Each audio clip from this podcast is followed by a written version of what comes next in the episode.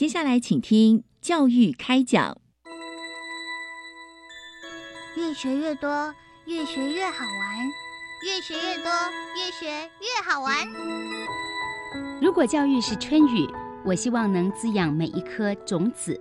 如果教育是阳光，我希望能活络伸展每一株幼苗。聆听学子心声，分享教学心得，关怀环境变迁。扩大教育资源的平台，欢迎收听李大华主持的《教育开讲》，教育从倾听开始，一定华来。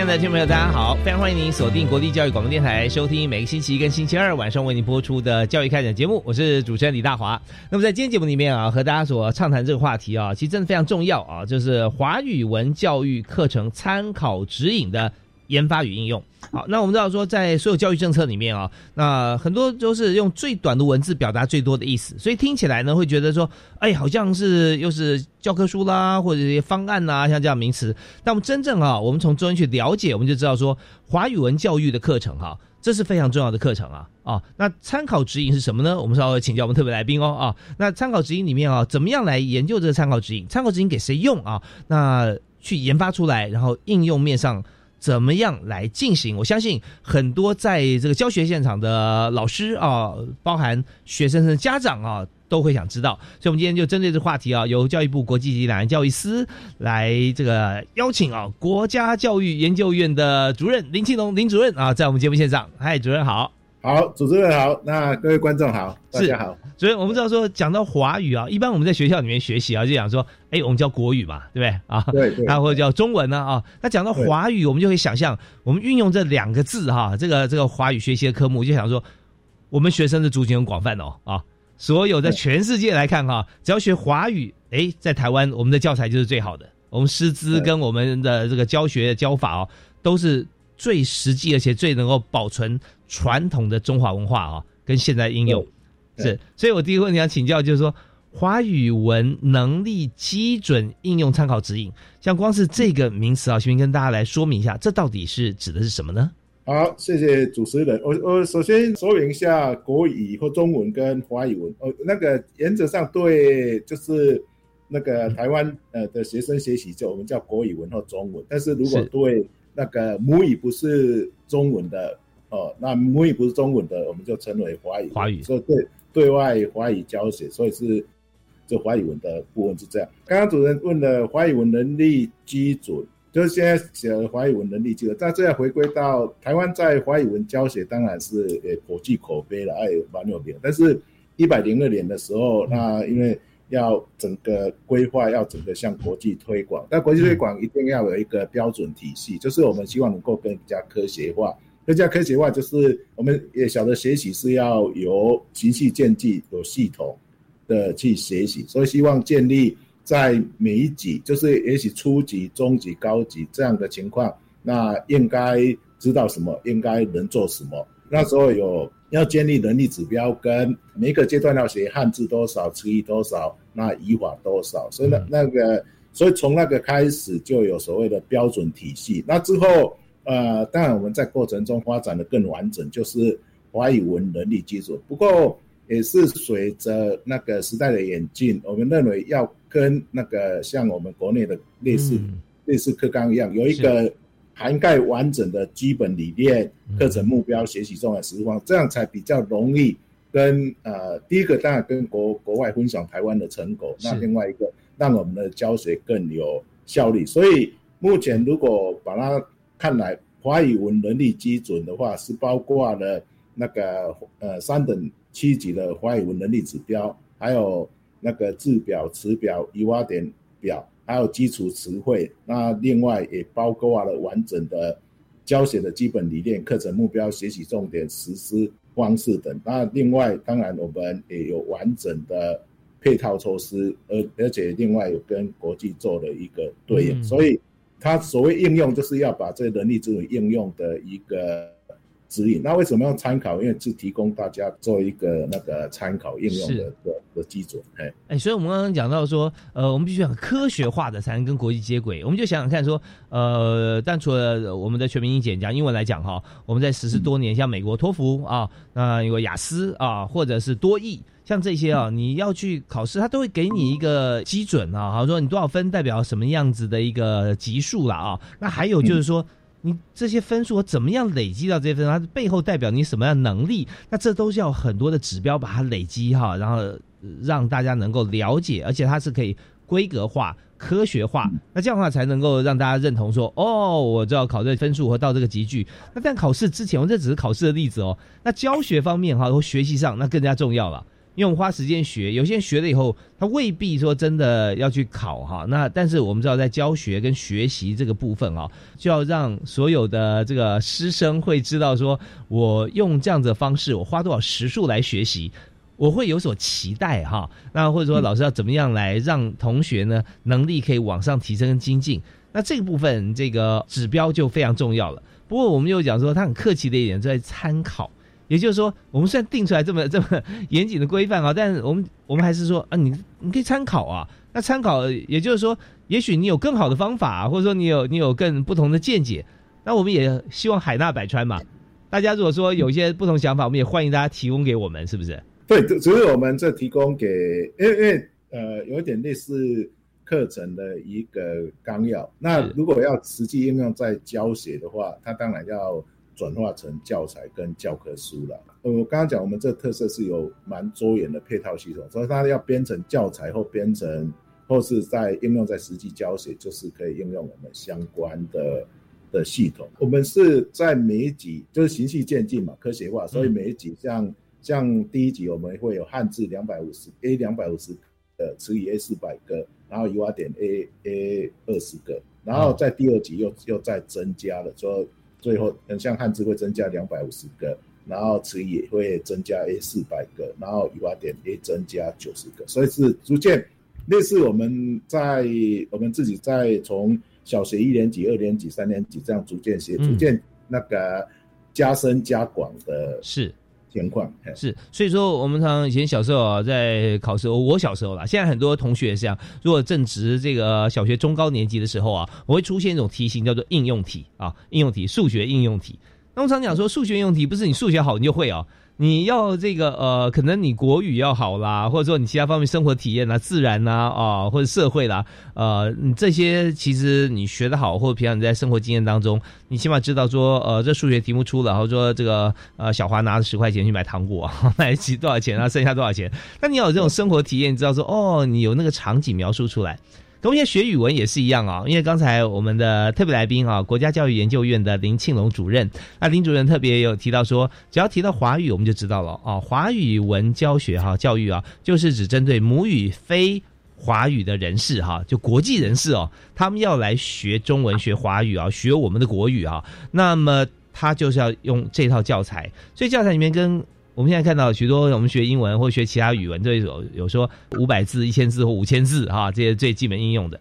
那这些字里面很多含义哈，其实是跟生活体验有关系。如果说今天我们学的这些字，在他们的国家里面或者说应用面上哈，其实也常常用到，其实大家大同小异啦，对不对？主任，我们平常日常生活用到的字词哈，只是我们讲法不一样，因为不同的语言嘛。但大概都是生活当中或工作、学习当中约定俗成啊，这些这些这些情境词。如果有生活体验的话，其实学语文会更快嘛，是不是？对对对，嘿，这些字词从那个就好像主持人刚刚讲的，从低级到越高，就是从生活上逐渐的扩充了，就是就是依那个使用的频率，还有那个学生会接触的环境，那逐渐的，就是逐渐的增加，逐渐的扩充，所以基本上也是像刚刚主持人提的，就。从生活上逐渐的去扩充的情况，你好，是，我们也了解啊，就是在国教院啊，国家教育研究院，在这个呃，我们华语文这个能力指标上面啊，其实我们加入了华语文教学的基本理念，其中扩充的有五个面向哈，那这五个面向也非常重要。是不是可以请请主任帮我们介绍一下有哪五个面向？就是呃，我们增加了基本理念嘛，就华语文的教学的基本理念。那基本理念当然是以学生为学习中心了哈。嗯那会有课程目标。那另外实施要点中包括课程怎么发展、教材怎么编写、教材应该怎么怎么编，还有教学怎么教，还有有哪些教学资源。然后另外是学习评量，也就是整个华语文教学的各个面向，从嗯。教材编写，还有课程发展当然是首先的哈。嗯然后在教学、教学资源还有评量，整个完整的提供了一些建议，呃，提供了一些建议，所以是比原来我们能力基准是只是有能力指标，还有那个汉字词语移花点，还有嗯。当然基础词汇，那另外还有做一些对照的工作，更更完整了，等于是整套的华语文的教学的一个系统。是，所以我觉得说，除了是一般的学龄的同学哈，不管是小学、中学、大学啊以外，其实到了大学以后啊，包含社会人士在学习华语的时候，或者说我们在学习外语的时候啊，其实如果我们都能够了解或能够参考这个呃华语文能力基准应用参考指引的话，那其实，在对我们学习是更有方向啊。好比说，我今天已经是社会人士了啊，年过三十，我母语非华语，但我要学华语。我先了解这个指标，我想哦，教材教学资源评量哈，都往这个方向的话，那我可能学习会更聚焦啊。其实这真的指引我，我那时候一开始想说，哦，是不是对于老师比较呃有用哈？那发觉说它的应用面可以很广哎啊，让大家都能够了解。所以在这边呢，我们呃稍微休息一下，听一小段音乐。那稍后呢，我就想针对这个议题啊，想请教一下今天的特别来宾林庆龙林主任哈，想谈一下，就是说我们现在在研发华语文能力基准应用参考指指引哈，那为什么需要研发哈？那我们当初的利益大概是什么？还有这个指引哈，我们呃看进去啊，它有哪些的特色？也帮我们再介绍一下。好，我们休息一下，马上，回来。谢谢主持人，谢谢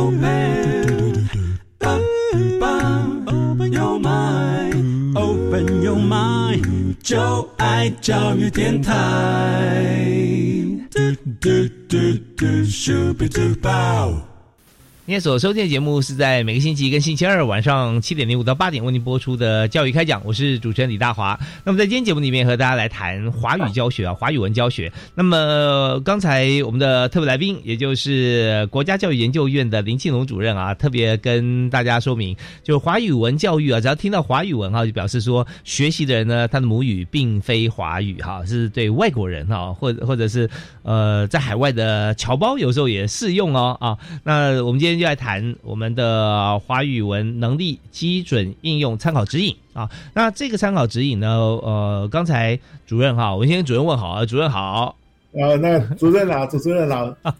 观众好，大家好。是是是，那刚才有特别提到说，我们在这个嗯参考指引里面哈，我们有分为五个面向啊，从课程安排啦哈，教材呃呃的这个选定啦哈，制作啦，还有教学资源评量啊这五个面向，所以我们就想说，在这很很大的想象空间啊，那我们想说呃要研发这个华语文能力基准应用参考指引的话啊，一定会有一个最头端哈，最源头的一个呃起源，说为什么要研发哈？那刚刚您有提到说要科学化跟国际接轨嘛？那是不是可以再跟我们深入来谈一下，在你这里面哈，还包含了哪些？比方说它的分级标准啦啊，或者有其他的一些呃应用面？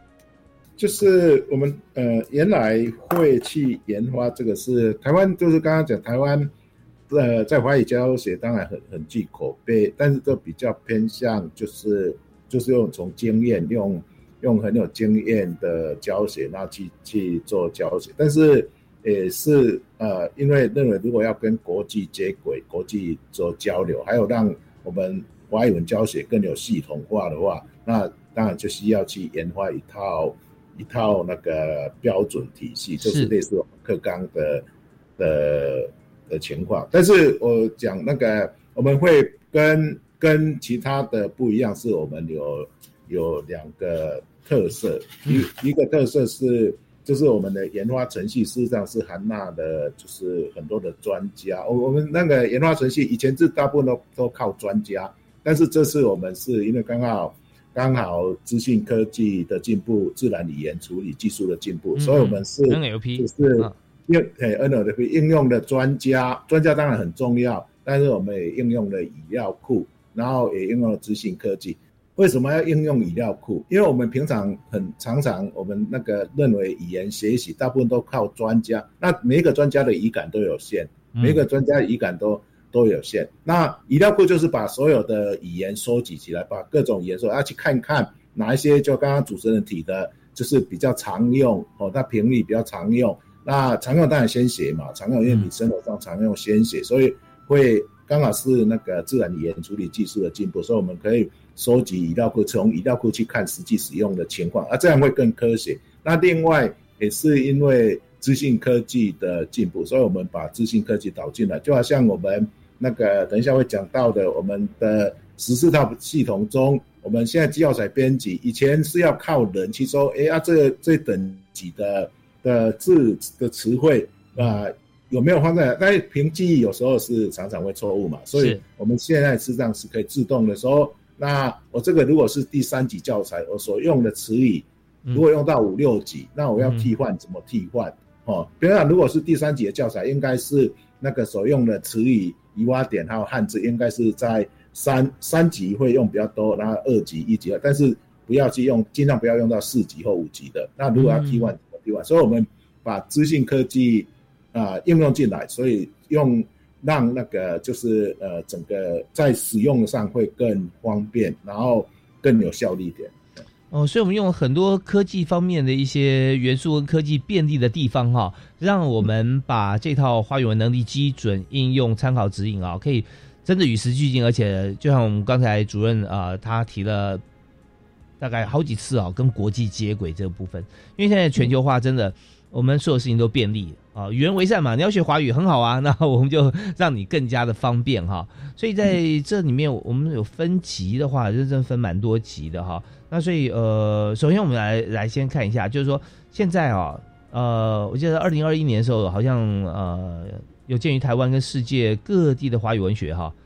分享交流的需求，所以我们有。一套理念，但他山之石可以攻错了。我们是也参考了，或者说我们要想要呃跟国外接轨的话，哈，有没有一些呃美国啊、欧洲啊他们的一些呃做法可以跟我们来互相来呼应？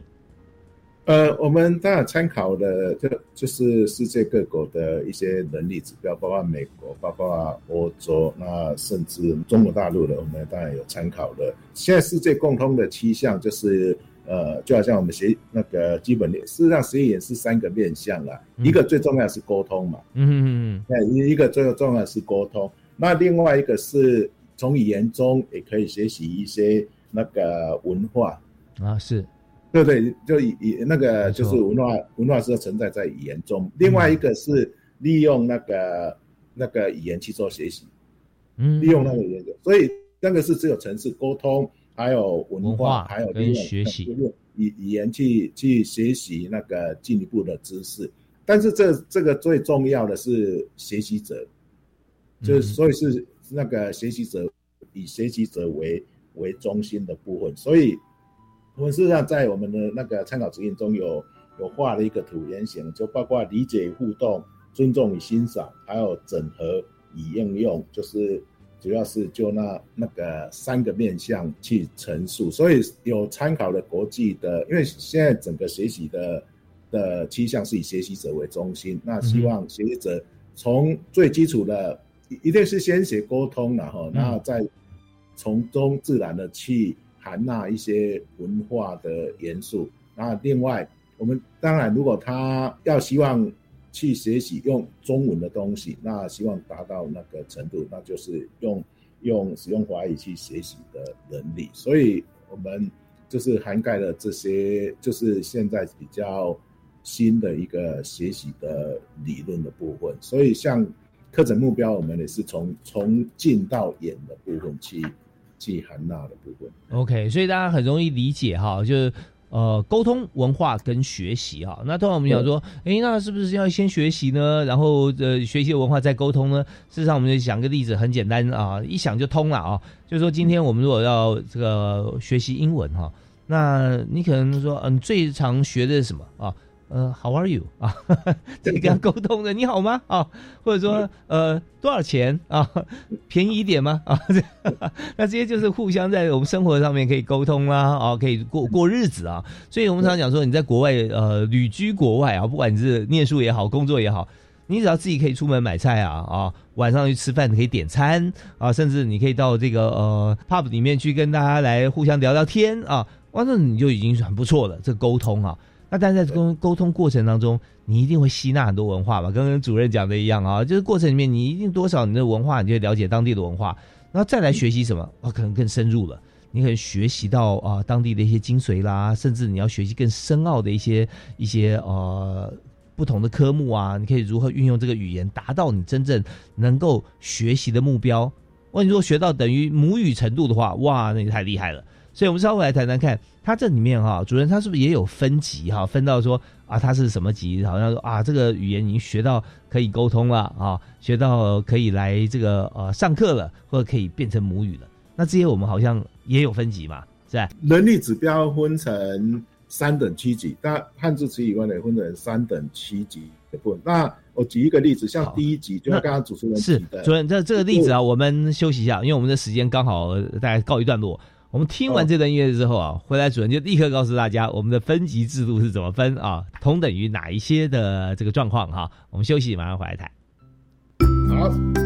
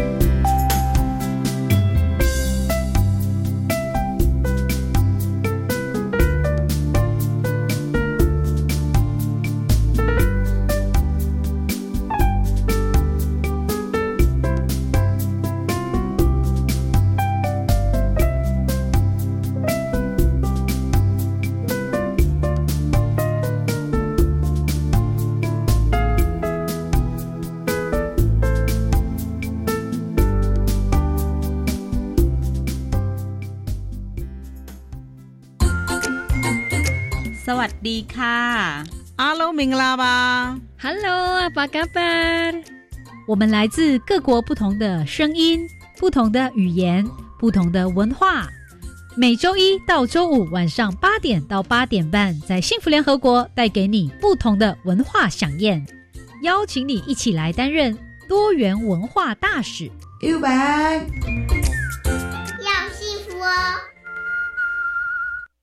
你看什么故事呢？我正在看阿基米德的故事，他是古希腊哲学家、数学家、物理学家、科学家。但是我喜欢看现代人的故事，感觉比较接近。数感实验室有介绍很多科学领域或理工职场人员的求学过程，看他们如何探索自己的兴趣，突破自我，可以让你了解不同领域的生活。那我在 YouTube 可以看到数感实验室吗？是的。以上广告是由教育部提供。防范流感，大家要注意。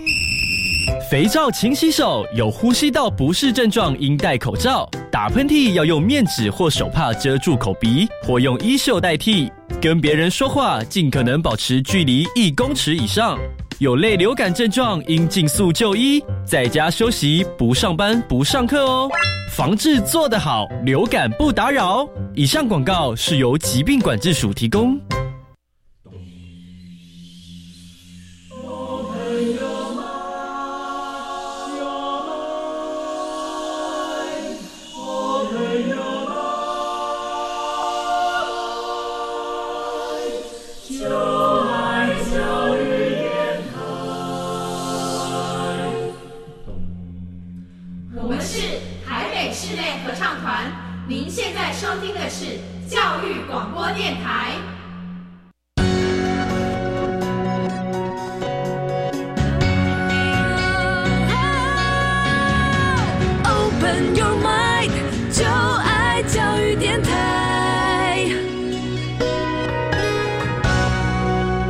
非常欢迎大家继续锁定我们的频道，在国际教育广播电台，每个礼拜一跟礼拜二晚上七点零五到八点为您播出的教育开讲节目，我是主持人李大华。我们在今天节目里面啊，我们算大家现在有许多听众啊，呃，我相信是使用这个华语啊，国语是母语的啊，那但是我相信也有许多听众是到台湾来学习哈，那是呃，在台湾讲的是外国朋友哈，那当然在不管在你的居住地啊，或者说到了台湾，那我们都还要继续来学华语。那甚至更多的朋友现在想要到台湾，或想要跟这个华语的社会来接洽接触，那都会要先学华语。所以我们在节目里面，我们今天特别呢，就由教育部国际及两岸教育司哈啊所这个呃提供的这个主题，就是、呃华语文教育啊课程参考指引的研发与应用。但现在呢，我们知道这个华语文。的能力基准哈，那这个部分非常重要，所以我们这个指引呢，我们今天就由国家教育研究院的林庆龙主任哈，跟大家来介绍。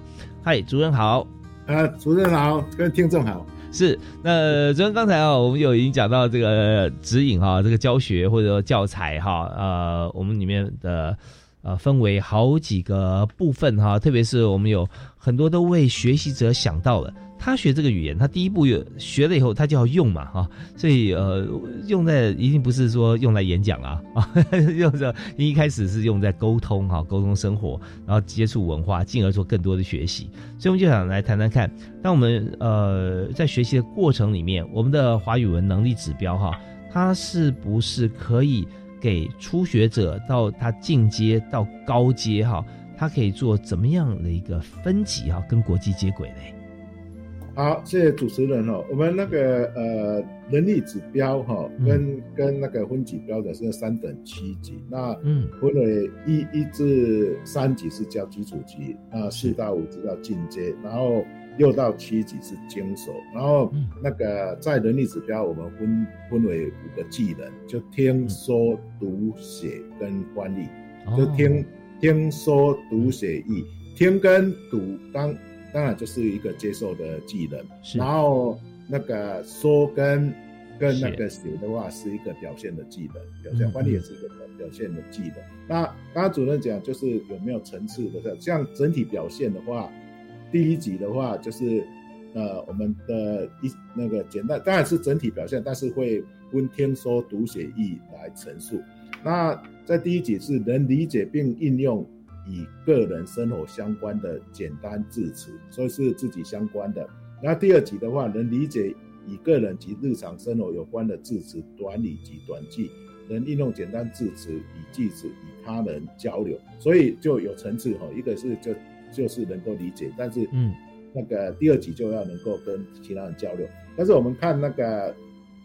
如果到第四集的情况，就是面对周遭场域，能理解较长段落、熟悉主题的对话、演说、讨论及视听媒体的内容，能以连贯剧情表达情感与观点，进行讨论与演说。所以那是到第四集。嗯，到第七集的情况，就能理解复杂主题内容与专业领域的观点，能精准表达观点、评论及创作。所以到越高级的话，就就逐渐会从从沟通，然后到哎文化当然是融在里面了，嗯然后再再到第七集就有点可以在希望能够稍微的应用华语文，能够去做一个学习的部分，所以有的嗯就不能够专业领域的观点，这是一个整体的表表现的部分啊。当然我们会在细部表现，就是听说读写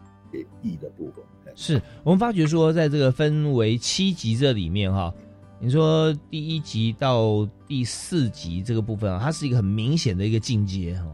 那到了第七集哈，其实有的时候，如果你在某些领域不是很擅长，甚至一般以华语为母语的人，可能都没有办法达到哦啊。那呃，它就是可以说你学了学的熟了以后，尤其是对于学者来讲哈，它是很好用的。就是你达到七级。然后原本我是学考古的，但是我是美国人哈，或我 我是这个丹麦人哈。那我我在我的国家用我的语文、用英文、用其他语文，我都可以很好表达。但是呢，我要到台湾来做交换学者，要做研究的时候，我想用华语来表达的时候，哎，发觉哎学一二三四五，呃，好像还不够。但是我学到第七集，我就可以很流畅的，因为你知道有翻译的功能在里面嘛，哈，能力在里面，所以我学到翻译，而且对于某些专业可以翻译的话，哇，那真是很厉害啊！所以在这个呃花园学习的分类分级里面哈，真的已经从最粗浅的学习沟通啊，学习生活面向的字词，一直到非常 top 到专业里面，我们可以去运用它做翻译、做学术的分析或研究啊。那我觉得这真的规范的很细，所以在这边我们本身在研究这个特色的时候，包含这个基础的词汇要扩充到最高级哈。我相信啊，这里面一定是充满了故事啦。有没有在推行过程中，主任觉得说，好像有有些碰到一些突破点哈，有困难点，我们把它突破啊？我有有没有什么故事啊，跟大家分享？哦，那个最大的是因为教学教学的话，都专家都有各自的观点，所以常常那个在过程中就是是不同专家会有不同观点，所以那个在在过程中是蛮多次的讨论，密切讨论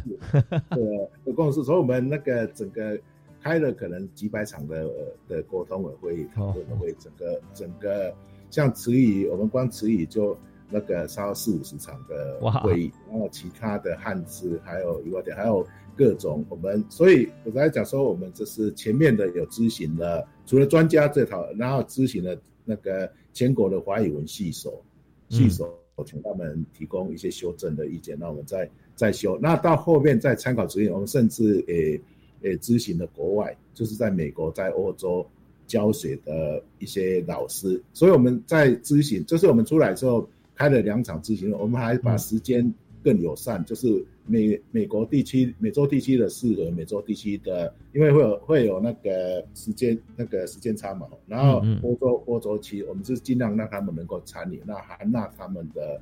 意见进来。所以是蛮大的挑战，是如何去把大家的意见含纳。不过最后我们就是会用用证据啦，就我们有语料库用证据来。呈现证据，因为每个人的语感都有它的极限，所以我们用用语料库的政绩，然后来来让大家取得共识的部分。是，那我我们可以想见啦，就是说，呃，在每一位学者啊，在研究这语文过程当中，每个人都有特殊的机缘跟经验啊，那都会呃多所讨论。呃，重点是我们在做这套这个呃花语文能力指标，还有就是我们基准的这个呃教学指引啊，这里面我们应该是好像呃采合意制，对不对？就大家要都提出意见，不是说呃有一个人呢我们就说啊，这一人拍板定案，是大家都把思维模式跟你引经据典哈，你的佐证都提出来，然后还要经过科学的方式啊。我今天想第问的第二个问题就是刚提到的 NLP 啊，自然语义分析这个部分啊，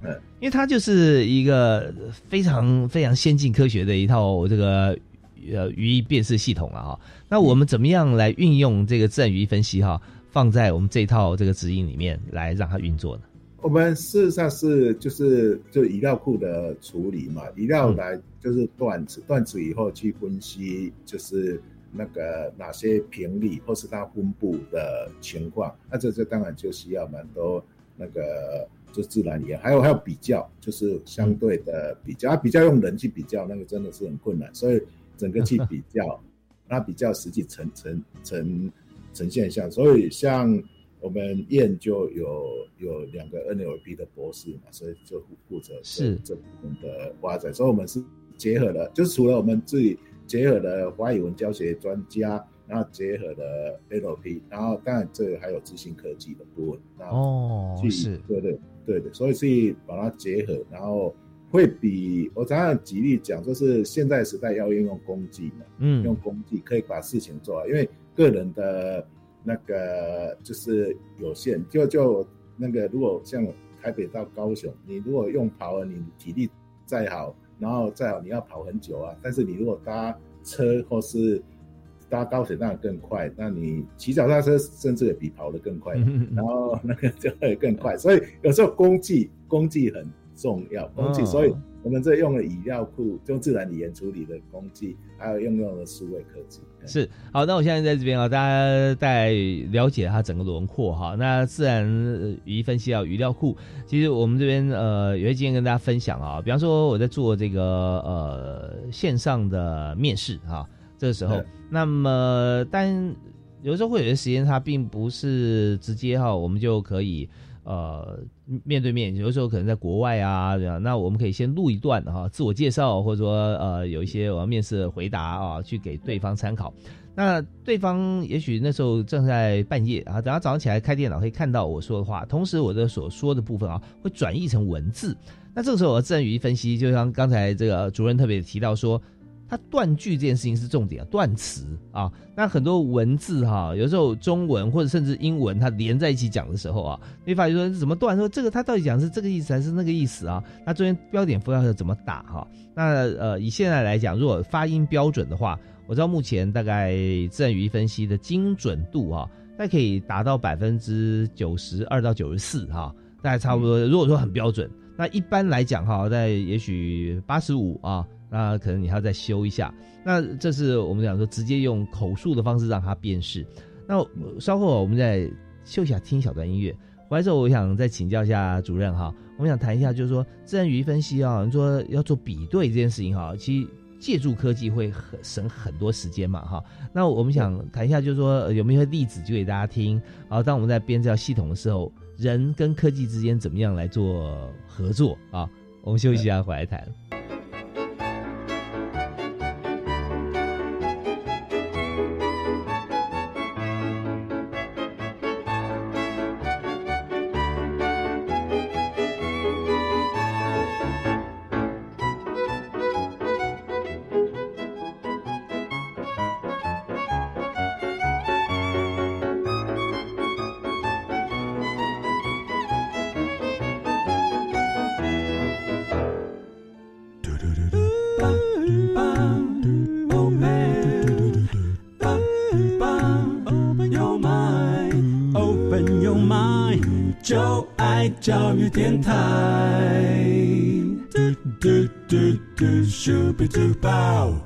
做很多事情啊，常讲万事起头难。那的确啊，因为我们没有任何依据嘛。那如果说你有立下来，好像呃第一个范本啊，或者第一个事件啊，你在上面再去增、再去修、再去改啊，都很方便，会越越做越好。所以呢，我们知道创办人哈，呃，包含各方面，学校创办人。企业创办人各方面，只要他有这个创建见解，我们就可以继续往下发展。而我们今天谈的就是华语文教学啊，这个部分也非常重要哦。也就是说，我们教材哪里来？如果没有第一本教材，我们从何修起？所以今天我们就特别邀请国家教育研究院的林庆龙主任啊，他的主要专责哈，在啊，这个华语文教育课程参考指引啊，也就是我们今天所谈的有关于华语文能力基准应用参考指引啊。这是他主责之一。那我们今天就特别邀请啊林庆勇主任啊，在我们节目现场跟大家来分享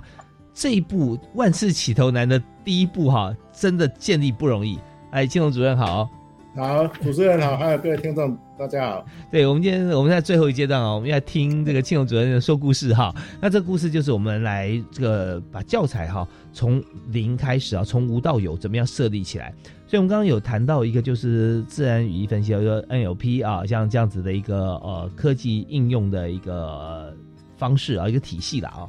那所以您刚提到说，我们有两位博士专家在现在我们的这个国教院哈，来协助我们做这件事。那我想要说，那这个 NLP 呢，它到底要分析什么？它分析的内容从哪里来？是让我们觉得说，对，这就是我们要建制分析的一个资料库。实际上最简单的是第一个要克服的就是婚词吧，就是中文分词，对中中文的婚词，等于中文的各词类把它分开啊，对对，就中文都联系在一起嘛，啊，中文字对，就就是变成是一个词。那所谓词的话，就是有单独意义的单位，就是单独意义的最小的单位，就是它本身是一个有有有意义的，所以有时候是单字词，有时候是那个。就是那双双字词或或三字，对我这很有感哦。就像我现在在我距离大概五十公分的位置，我就看到一个看板啊，那它叫教育电台啊，这是一个我们的看板。那教育电台这四个字在中文书写上面就一个字连一个字啊，你就算打逗点不会打在教的后面，教然后逗点育电台不会，它是教育电台，然后怎么样，然后后面再逗点。可是它下面有一行英文字是什么呢？就 National Education Radio，在每一个字它的中间都有个空格啊，所以就知道说哦，这空起来，然后旁边它再加一些标点符号，标点符号，所以就很容易理解啊。National Education Radio 讲的是教育电台，可是如果把教育电台四个字合在一起，它前后还有字啊啊呃国立教育广播电台，然后后面有什么什么，它在断词就很难断，对不对？对对，所以就它可以断成国立教育电台嘛。因为它对专有名词，对，但是也可以断成国立，国立也是可以一个词，啊对，然后教育也可以断成一个词，是，电台也可以专一个词，所以那个，所以这是断词，有时候会断错，就这样，因为所以中文断词特别难啊，对，因为照道理应该断成国立教，如果放在一起，应该是断成国立教育电台，啊不不能把它分开嘛，是，但是咱俩有时候断词都把它。把它分开，所以它不过现在已经那个诶应用了那个自然语言，所以诶那个断词系目前也会自自己学习，但是自那个即使这样，目前到到百分之九十六。而已了，嗯，就是正确率超百分之九十六，所以我们这也是要 machine learning 了哈，在在我们在断词的过程上，机器学习了啊。那我们要学习，要给他很多的东西。我们常常讲说，这个人工智慧之前，我们要先做工人智慧嘛，啊，一直喂他东西，让他学。所以呢，我们呃喂的这个教材哈，喂喂喂给他的这个养分啊，呃，分别从哪里来呢？呃，目前用了。大部分都是用中研院在之前的平衡语料库，它有断了五百万词，大部分都以那个为为为基础，然后再加入很多段子会加入一些词典的东西，啊，还还有自加入一些呃，目前会那个段子系统会自己学习的，它说前后就是要前后去判断，那这前后判断就常常一起出现，所以他就把它断，就就就会认为这是。一个词，那那那个就是自然，就是他会自己学习。目前已经进步到可以自己学习的部分，就是有一些基础的基础，但是那个其他部分就是会会自己，呃，就是那个断子器会自己学习。所以有有有那个引入了一些那个人工智慧的部分。哦，对，所以这边就是说，呃，在断子学习方面啊，跟呃 AI 啊是分不开的，因为我们知道说它要不断的去吸收新的资讯啊，要 input，就我们学习一样，先学听跟读，然后再来才会写跟说嘛啊，所以先 input，然后再 output，所以在整个呃 AI 系统里面，包含 NLP 啊这个系统啊，在运作过程中，我们要怎么样？哪些词是？先该学的哪些词是比较中阶的，哪些词是高阶的？那这时候我们就由我们这一套断词系统啊，来针对不同的呃喂养的这些素材，然后把它分类出来。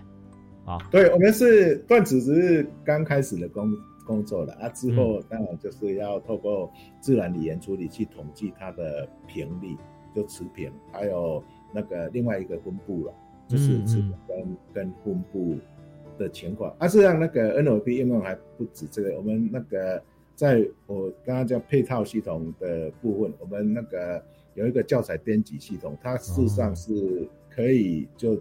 那个呃，你一篇文章一课输进去，它就你所用词语的等级都可以出来，啊，甚至也可以去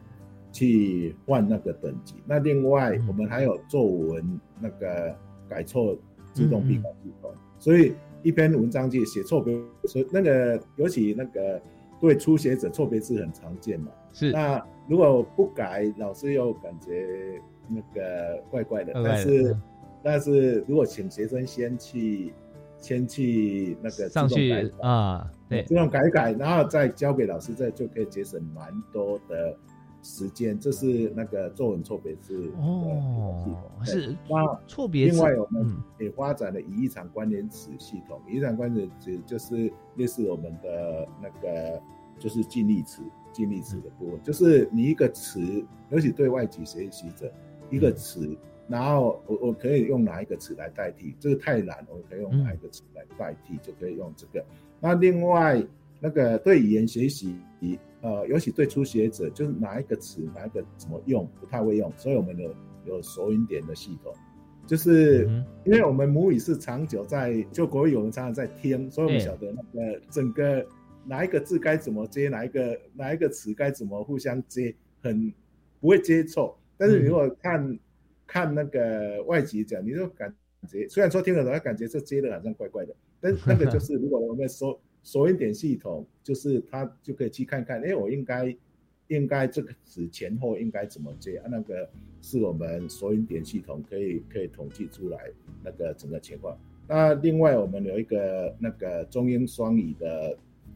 双语索引点，那个对，尤其对对学习，因为因为他他也许晓得英文，但是他不晓得中文怎么讲怎么搭配，那。他当然是可以用那个去查，然后就可以晓得，哎，中文应该怎么用、怎么讲会比较好一点。所以我们还有一个那个呃华英双语索引点系统，哎，就是我们总总共有十二套系统，主要是十四的十四套系统。那主要是让让编教材或是甚至学习者啊，或是那个课程规划有一个更更有效率的一个呃方式。啊，真的很棒啊！就是说，他本身来讲哈，呃，不只是在学习和考试的过程里面，如果他真的要写封信哈，给他的这个朋友啊，或者说他的这个台湾朋友、台湾同学，他就可以先写好之后，然后进入这个索引点系统里面哈，啊，或者说他是用。用英文写，但他这样写深入一点哈，可是他的中文写不出来，他就进入这个翻译跟索引点系统，哎，马上变出一篇文章来，就发觉说哦，如此的平易近人哈。那我相信现在在我们很多的那产业也会有一些不同的精进跟转化，比方说翻译社啊，那在 Google 翻译或者其他的电脑翻译出来之后啊，包含我们的索引点啊，我相信啊，他已经做了。以前可能还需要翻译社做的工作，但各行各业有时候很深入，那当然另当别论。不然的话，就一般的翻译啊，透过我们的系统啊，真的已经可以达到一定的、一定的文化程度了啊。那他，那当然我为大家问一个问题啊，如果跟 Google 比呢？啊，Google 它翻译是很直白的啊。那我们这套系统如果这样翻译出来的话，同样东西，它是不是可能翻成不同的字词？我们那套系统是主要是原来就有中英的。中英文就是那那呃那套系统主要的语料来源是《光华杂志》，那光华杂志就是光华杂数十年的语料，所以它比较偏向是台湾的情境的。因为光华杂志有中英，它是中英文，我们起中英了。它它现在目前好像有中日，还有其他语文，嗯那中英的部分，所以基本上呃，跟跟 Google 不太一样，Google 是一个比较一般的，但是我们是台湾情境的一些。一些互相对弈的是的情况，哎，所以两个两个不太一样，对，呃、但是应该是可以互补。是是是，说到这，我们也知道说，在 Google 方面使用啊，呃，可能有许多的这个华语使用人士啊，他用语法包包含两岸之间就有很多地方有很大的差异，有些地方是差不多。所以以这个呃机器学习来讲，如果今天使用 Google 的人口啊。我们知道说两岸之间人口悬殊啊，啊，差别很大。那是他所这个后来出来的一个翻译的方式啊，或者语法或者逻辑哈，可能就跟现在我们台湾所使用的不太一样喽。啊，那如果说我们现在使用台湾的像呃教育部啊，也就是国家教育研究院所现在所做的这套系统的话，那就会翻出来完全是原汁原味哈，在中华文化台湾哈这边我们所这个翻出来的这个语法、语气、字词哈都一样。那呃，至于说。一般的人可不可以使用这套系统呢？